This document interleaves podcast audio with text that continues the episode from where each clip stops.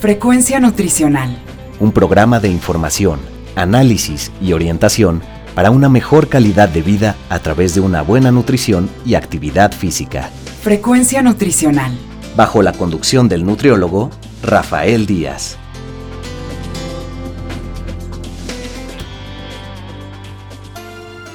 Hola amigos y amigas, les saluda Rafael Díaz García, ya estamos en su programa Frecuencia Nutricional, un programa de la Universidad Autónoma Metropolitana, Unidad Xochimilco, para Guam Radio 94.1 FM.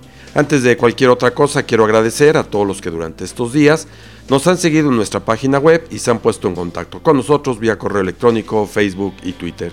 Sus comentarios y sugerencias son muy importantes para todos los que hacemos este programa. Recuerden que Frecuencia Nutricional es un programa hecho por personal docente e investigadores de la licenciatura en nutrición humana de la UAM Xochimilco para todos ustedes, y el cual tiene como objetivo informar, analizar y orientar en los diferentes temas relacionados con la alimentación y la nutrición. El día de hoy contamos con la presencia de la doctora Alejandra Gasca y del doctor Víctor Ríos. Ellos desde hace varios años eh, manejan un proyecto, el proyecto urbano Salud, de la unidad Xochimilco y el cual pues hemos querido aprovechar el día de hoy para platicar con ellos sobre este interesante proyecto. Alejandra, Víctor, bienvenidos a Frecuencia Nutricional. Muchas gracias. Muchas gracias. Buenos días a todos. Pues ¿por qué no nos empiezan explicando qué es el proyecto urbano, cuál es su origen, cuándo nació, qué fue lo que motivó a que este proyecto eh, exista en la universidad?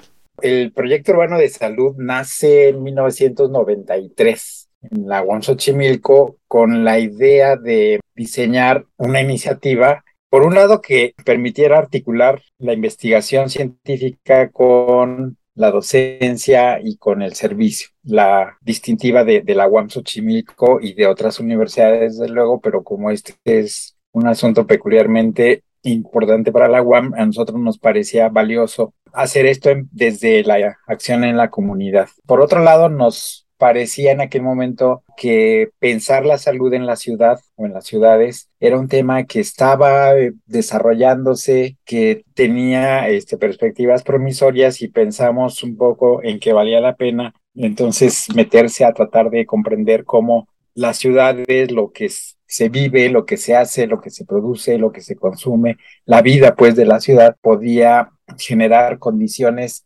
favorables o no favorables para la salud y darle una particular visión desde, desde ahí. Y también nos importaba mucho en aquel momento también ofrecer para los estudiantes del área de la salud, particularmente de medicina, que es de donde venimos, pero también la estomatología, la nutrición, la enfermería, es un, espacio alternativo, le llamamos en aquel momento de, servicio, donde pudieran realizar su servicio social. En aquel momento, la gran, gran mayoría de casos de medicina de pasantes que se iban a servicios se iban al área rural. Y está bien, era una prioridad, pero también pensamos que igual había que hacer una posibilidad de que, de que también se realizara el servicio social acá en la ciudad.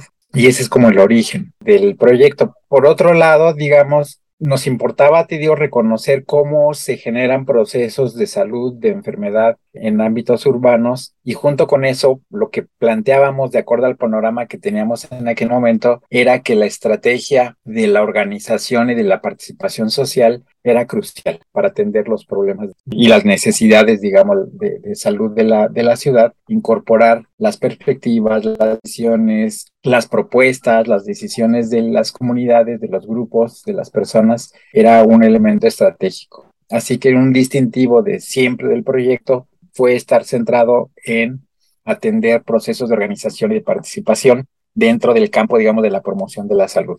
Cuando se habla de urbano, entiende uno que es sobre todo aquello que en muchos años se ha denominado la mancha urbana, el centro, la ciudad como tal pero ustedes han tenido también la capacidad de poder llevar el proyecto urbano a zonas semirurales de la propia Ciudad de México, pero también han tenido esta gran posibilidad de llevarlo inclusive a otros estados de la República y recuerda un poco este proyecto que se tiene en Chiapas, que ustedes han sido un vínculo importante con el proyecto. Eh, ¿Dónde ha sido el campo de acción del proyecto urbano eh, que ustedes este, tienen? Efectivamente, tenemos la visión, así como tú mencionas, de esta perspectiva de lo que sucede en las, en las ciudades, en las urbes. Pero efectivamente, el asunto de la salud, desde luego, pues nos implica en todos los ámbitos, en todos los terrenos. Y esta idea de la incorporación de las personas, de la participación de las personas, pues es igual. En Chiapas hay un proyecto que es anterior al proyecto urbano de servicio social, 10 años atrás, se empezó a trabajar el servicio social en Chiapas, de medicina particularmente, y nos une mucho la colaboración, nos une mucho que de distintos momentos hemos tenido la oportunidad de participar con el equipo de, de, Chiapas, de retroalimentarnos mutuamente y ha sido una colaboración muy fecunda la que hemos podido establecer con, con el equipo de Chiapas. Participamos incluso dentro del programa de desarrollo humano programa de investigación de la universidad que nace fundamentalmente para Chiapas y que ahora ya no solamente es Chiapas, sino otras regiones. Igual hemos podido trabajar en otras regiones, hemos tenido una colaboración con una cooperativa muy interesante en Puebla, la Tosepan, que es una experiencia de comunidades indígenas de la zona norte de Puebla, muy, muy atractiva, muy interesante, la Tosepan Pacti.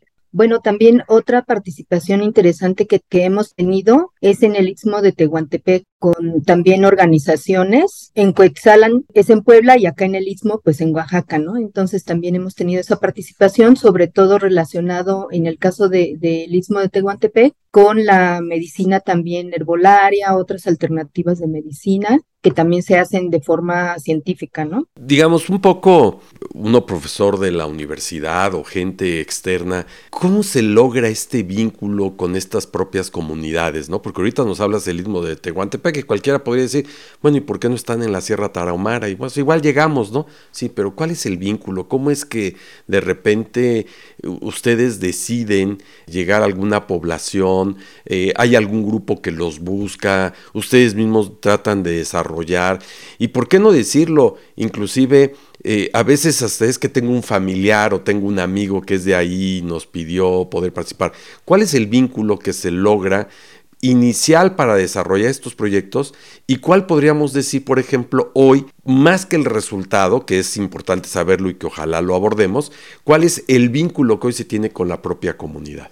Las dos cosas, ¿no? De, de, la UAM hacia, hacia afuera, digamos, pero también de afuera hacia la, hacia la UAM. Mira, hay un antecedente eh, que, que quizá vale la pena eh, luego platicar de eso. Nosotros, yo particularmente participé desde muy pronto que egresé de la licenciatura en ámbitos comunitarios el servicio social a mí me marcó durísimo, vi una realidad que no conocía y, sale un poco esta necesidad y esta oportunidad de colaborar, estar cercano a, las comunidades. Acá en el caso del proyecto urbano, a través de alguien que nos conocía, un poco con este antecedente, nos invitan a trabajar en el centro de la ciudad, en la colonia Guerrero, en la Morelos, Barrio Bravo, ahí hay que hacer trabajo de salud.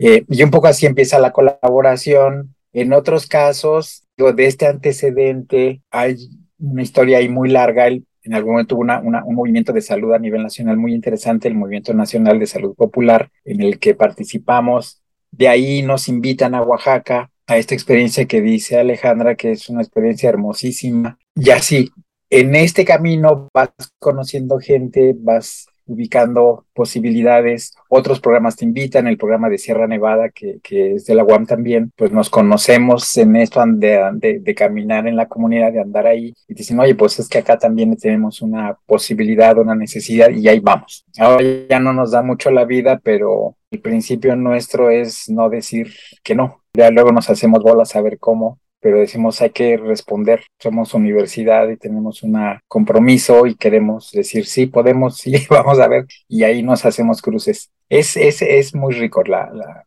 contacto, ¿no? Lo de, lo de Tosepan llega a través de la maestría en desarrollo rural que ubican que hay un proyecto de salud, vienen y te buscan y así se van tejiendo un poco las, las relaciones. ¿Podrían dar algunos ejemplos de en qué consiste el proyecto urbano? Porque ya eh, sabemos, bueno, es este actuar sobre problemas de salud, participación en la propia comunidad, en fin, pero ¿qué hay en este proyecto?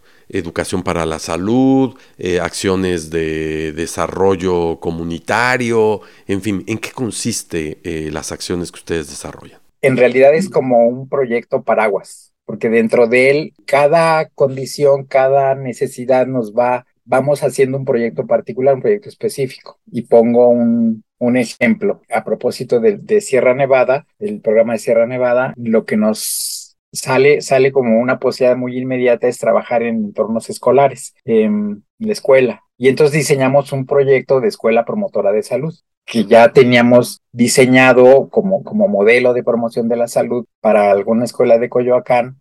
Y bueno, pues lo, adecuamos para, para el caso de, de, de Iztapalapa. Este, este lugar está en Iztapalapa y hacemos un proyecto de escuela promotora.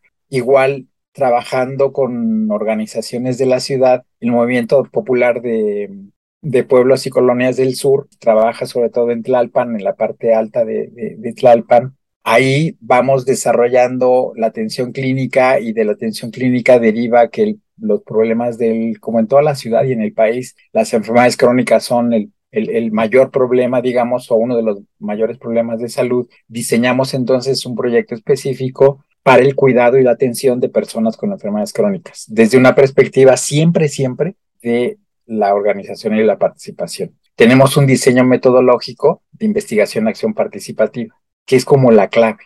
Para nosotros la clave de todo esto es investigación, acción participativa.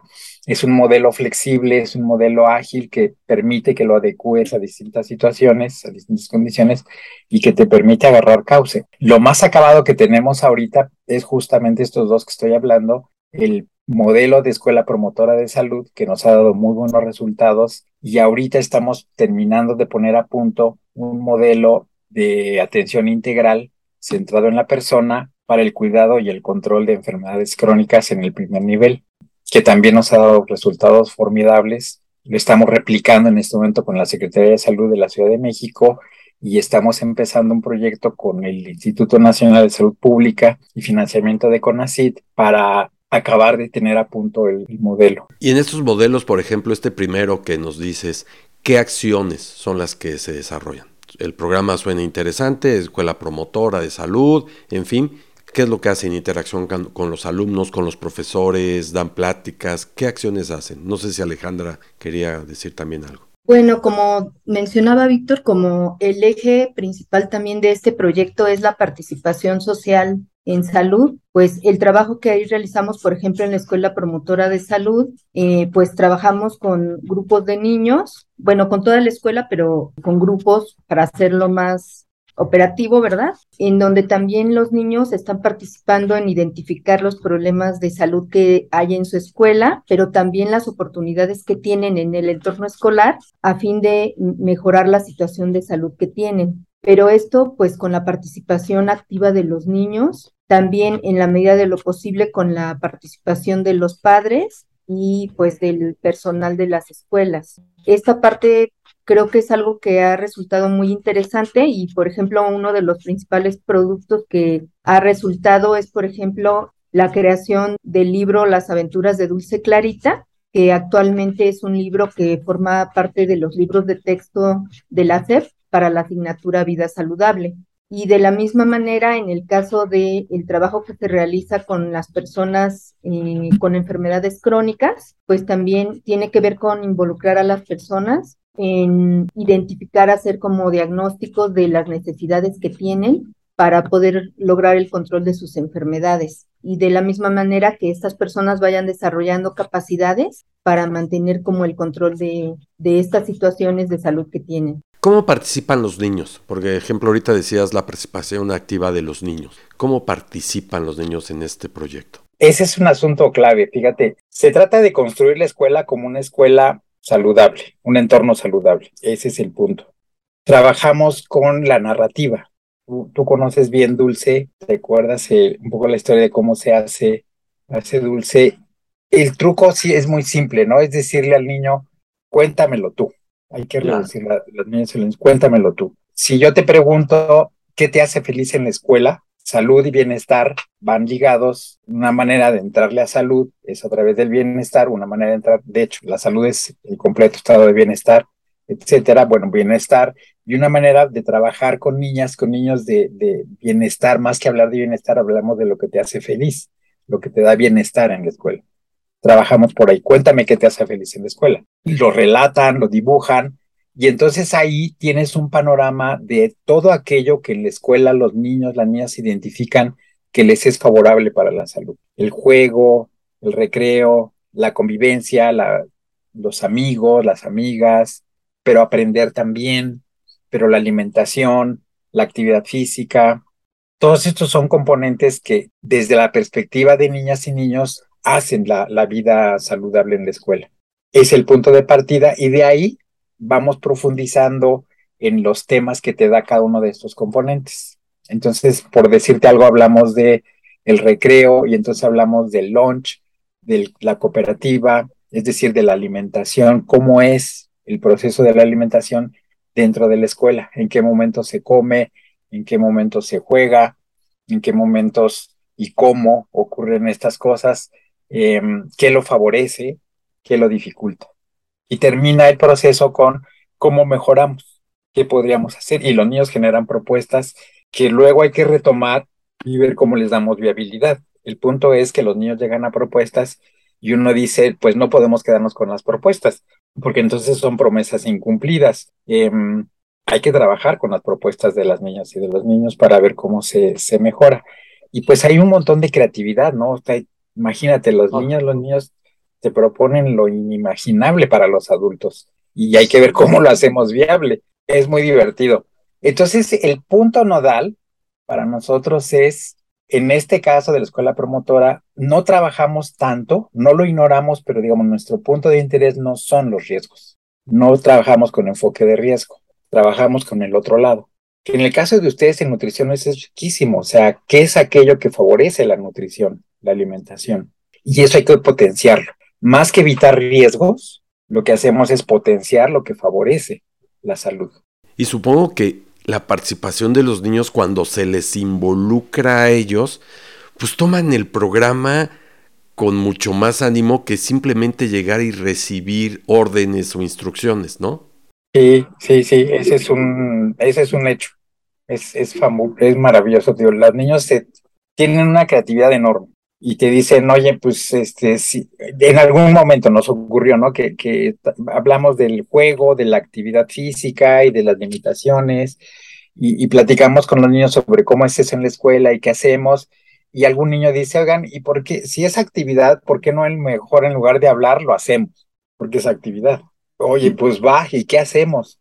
Y entonces sale una propuesta, hagamos un torneo torneo de, para promover actividad física y durante, no me acuerdo cuántos años, Alejandra se acuerda mejor que yo, pero fueron como tres años o cuatro que cada año religiosamente a partir de eso en esa escuela se dedicaba una semana a un torneo de actividad física organizado, promovido por los niños. Las maestras, los maestros, nosotros todos girábamos alrededor de la propuesta de las niñas y de los niños. Y tenías torneo de resorte, y tenías tiro de penales, tenías esta pelota, ¿cómo le llaman? El, la pera, efectivamente, y toda la escuela participando en quién se, o sea, hacían equipos, se inscribe a tu equipo. Y los niños hacen sus equipos, los inscriben, quién se inscribe en resorte, quién se inscribe en los penaltis y demás, incluyendo que los niños elaboraban las reglas de cada juego. Y además esto de alguna manera, pues también promueve una cultura contra el bullying y contra todo este tipo de, acciones, ¿no? Alejandra, creo que has tenido tu experiencia en las escuelas de forma importante en esto, ¿no? ¿Algo podrías decirnos? Sí, bueno, por ejemplo, otro, otra forma de, de, esta como potencialidad de los niños para participar, también en otra escuela tuvimos que trabajar el tema de la importancia de beber el agua agua pura, ¿no? Ese, esa actividad se convirtió en una semana de actividades, como en una jornada. De no llevar bebidas gaseosas, era agua pura. Pero además, cosas bien interesantes porque que yo no hubiera imaginado, porque de repente pensamos que los niños eh, solo les interesa jugar, ¿no? Y por ejemplo, en esa ocasión los niños propusieron sí cosas, actividades lúdicas como obra de teatro que ellos mismos escribieron, eh, la creación de un juego de la oca, pero que era relacionado con el agua, entonces se llamaba Tlaloca Noca, pero también programaron un ciclo de conferencias y ellos prepararon las conferencias con los con sus profesores, desde luego, eh, pero ellos dieron las conferencias. A mí eso me pareció bien increíble y, por ejemplo, también los mismos maestros en una evaluación que hacíamos sobre qué logros se habían obtenido de la participación del proyecto Escuela Promotora, pues, por ejemplo, los maestros y los mismos padres identifican que los niños leen más, escriben mejor, se expresan mejor, porque pues e, esta actividad les está ayudando a tener como más seguridad, más confianza y a proponer, ¿no? Entonces, este, yo creo que es una, un logro muy grande y cosas, por ejemplo, que inicialmente no teníamos pensadas en el proyecto, ¿no? Porque el proyecto, digamos, trabajaba en torno de salud y aunque salud es un, eh, incluye muchísimos aspectos, pues estos en específico de mejorar, por ejemplo, el aspecto académico en los niños, pues no era algo que inicialmente lo teníamos como, como en la mente, ¿no? Y sin embargo, eh, los padres, las, las propias escuelas que sí tienen eso como objetivo, pues identifican que el proyecto también apoya mucho a esto, ¿no? O sea que digamos el proyecto, ustedes creen que se ha enriquecido con la aportación de los propios niños, porque uno puede suponer que como académico, investigador, todo lo que uno le quiera poner en estas connotaciones, ¿no? Doctor, etcétera, etcétera, uno tiene la creencia que es la sapiencia total. Y entonces dice uno, este es mi proyecto, y de repente llega uno con niños que podría uno decir, ¿qué me va a enseñar un niño? Y el niño acaba enriqueciendo el proyecto como uno no tiene idea. Si han sentido esto. Sí, claro, es es algo que ha sido notable y para, o sea, nosotros aprendemos, todos aprendemos en este trabajo comunitario, ¿no? ¿Y los padres de familia qué papel han jugado? Eh, ¿Han recogido bien esta propuesta cuando ustedes eh, llegan a las escuelas, proponen? Eh, porque finalmente he de entender que no solo tiene que tener el aval de los profesores, de las autoridades escolares, de los niños que sin su participación pues no se podría hacer nada, pero los padres de familia que pueden ser a veces un poquito los más escépticos, el preocuparse qué quieren hacer con mi hijo, en fin, ¿Cuál ha sido el papel de los padres de familia y cuál ha sido la respuesta de ellos ante estas propuestas de programa? La participación de, toda la escuela es importantísimo. Por definición, la escuela promotora de salud trabaja con todos los sectores, todos los eh, actores implicados en, el entorno escolar maestras, maestros, directivos, trabajadores de mantenimiento, todo mundo. Y, desde luego la participación de mamás y papás es crucial. Y sí, empieza desde que, como en cualquier investigación, al inicio del ciclo escolar obtenemos, pedimos el consentimiento informado de mamás y papás para que autoricen la participación de sus hijos en la escuela, en el proyecto. Los niños dan su consentimiento, ah, perdón, asentimiento. Consentimiento lo firman las mamás, los papás, los niños dan su asentimiento y todo el mundo sabe que en el momento en que quieran o cuando digan yo no quiero participar, están en total libertad. Em, desde ahí. Pero la otra es que este proyecto trabaja con narrativa y una manera de concretar narrativa, en nuestro caso, ha sido un periódico, el periódico escolar que se publica cada mes, que se entrega a cada niño de manera gratuita.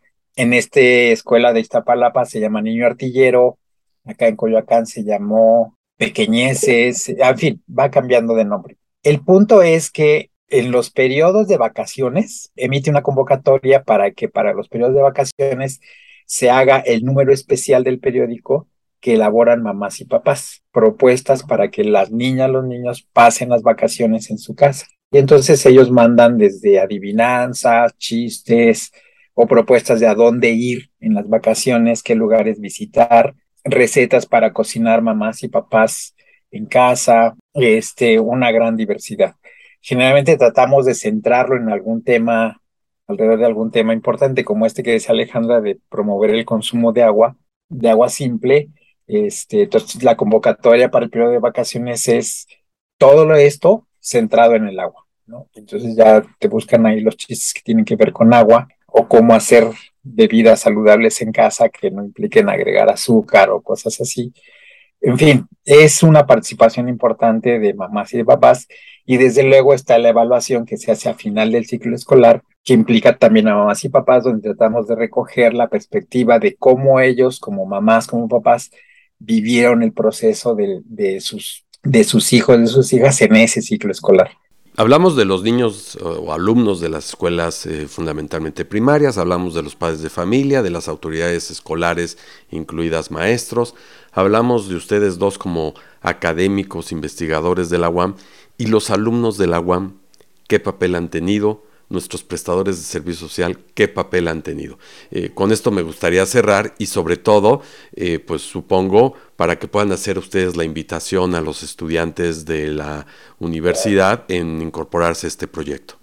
Es muy importante la participación, en este caso fundamentalmente de pasantes las licenciaturas del área de la salud, como mencionaba Víctor, aunque también ha habido participación de estudiantes de, pregrado, o sea, sí está considerada que pueda haber la participación, pero el caso de los pasantes es, digamos, como muy especial, por ejemplo, principalmente en este proyecto que comentaba Víctor sobre la atención integral centrada en la persona para, para el control de enfermedades crónicas, pues desde luego la participación de los alumnos tiene que ver, por ejemplo, con la atención, la atención clínica, pero desde esta perspectiva de poner en el centro a la persona pero también en las acciones que se realizan de promoción de la salud. Y las los pasantes pues reciben esta formación a través de un diplomado eh, para conocer todos los aspectos que tienen que ver con una atención clínica basada en evidencia, pero también basada en narrativa, y por otro lado, pues los aspectos relacionados con la promoción de la salud, la participación social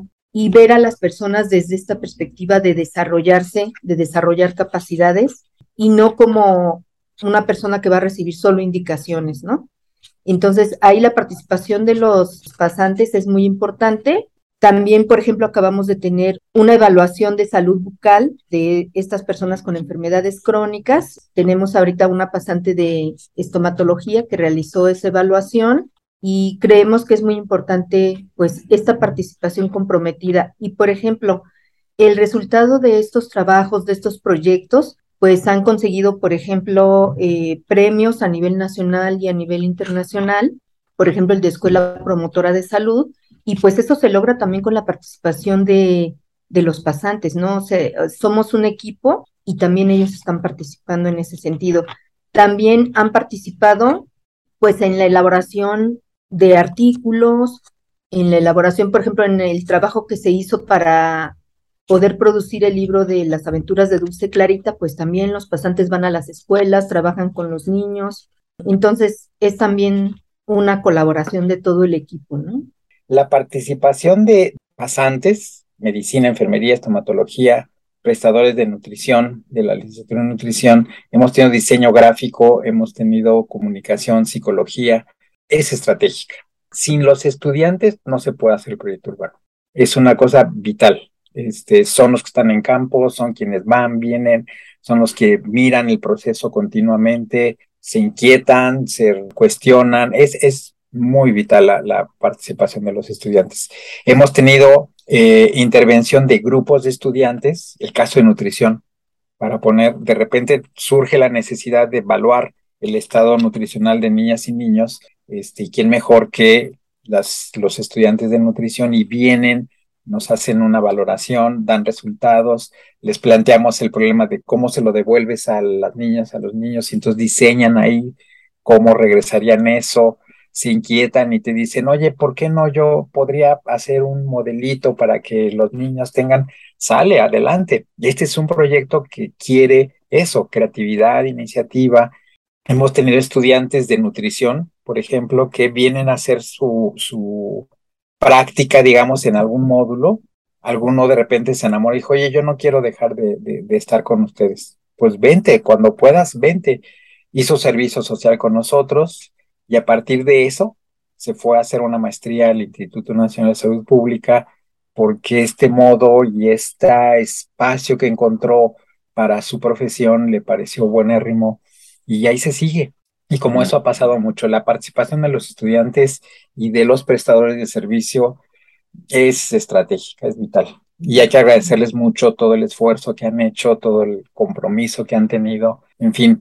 ¿Dónde los ubican? ¿Cuál correo es el que podría algún interesado eh, utilizar para eh, mandarles alguna solicitud, apoyo o alguna cosa por el estilo? Estamos en el edificio central de la UAM, Xochimilco, En el edificio A tenemos eh, en el primer piso del lado sur, junto a la sala de profesores, somos el proyecto urbano de salud. El teléfono de la oficina tenemos dos, el 55 5483 7216 y 55 5483 7474. ¿Y el correo electrónico, donde los pueden ubicar también? En el caso mío sería en el correo agasca con s arroba correo.soc.one.mx y en el caso de Víctor sería berrios arroba correo.soc.one.mx. Bueno, pues les quiero agradecer el que hayan participado con nosotros en Frecuencia Nutricional. No ha sido la primera, ni esperemos que sea la última, y les deseamos mucho éxito en lo que se propongan en adelante. Muchas gracias, muchas gracias por la invitación. Gracias, hasta luego. Gracias a la gente también. Frecuencia Nutricional. Pues amigos y amigas, estamos terminando nuestro programa, el cual esperamos haya sido de su agrado. Recuerden que podemos seguir en contacto a través de nuestra página web http diagonal diagonal frecuencia nutricional.wordpress.com. Ahí pueden ver los vínculos de Facebook, Twitter e Instagram. Asimismo, lo pueden hacer enviándonos sus comentarios a nuestro correo electrónico frecuencia nutricional arroba correo.xoc.one.mx. Les recuerdo que pueden escuchar todos nuestros anteriores programas en las plataformas de Miss Cloud y Spotify. Solo me resta agradecerle a Alfredo Velázquez en la producción del programa, a la doctora Norma Ramos, coordinadora de la licenciatura en Nutrición Humana, a Carlos Felipe Rayo y a Manuel Cervantes Gaspar, quienes hicieron posible la realización de este. Finalmente, gracias a todos ustedes por escucharnos, se despide Rafael Díaz, quien los espera estar con nosotros en nuestra siguiente emisión de Frecuencia Nutricional. Frecuencia Nutricional. Un programa de información, análisis y orientación para una mejor calidad de vida a través de una buena nutrición y actividad física. Frecuencia Nutricional. Una producción de la Unidad Xochimilco para Guam Radio 94.1 FM.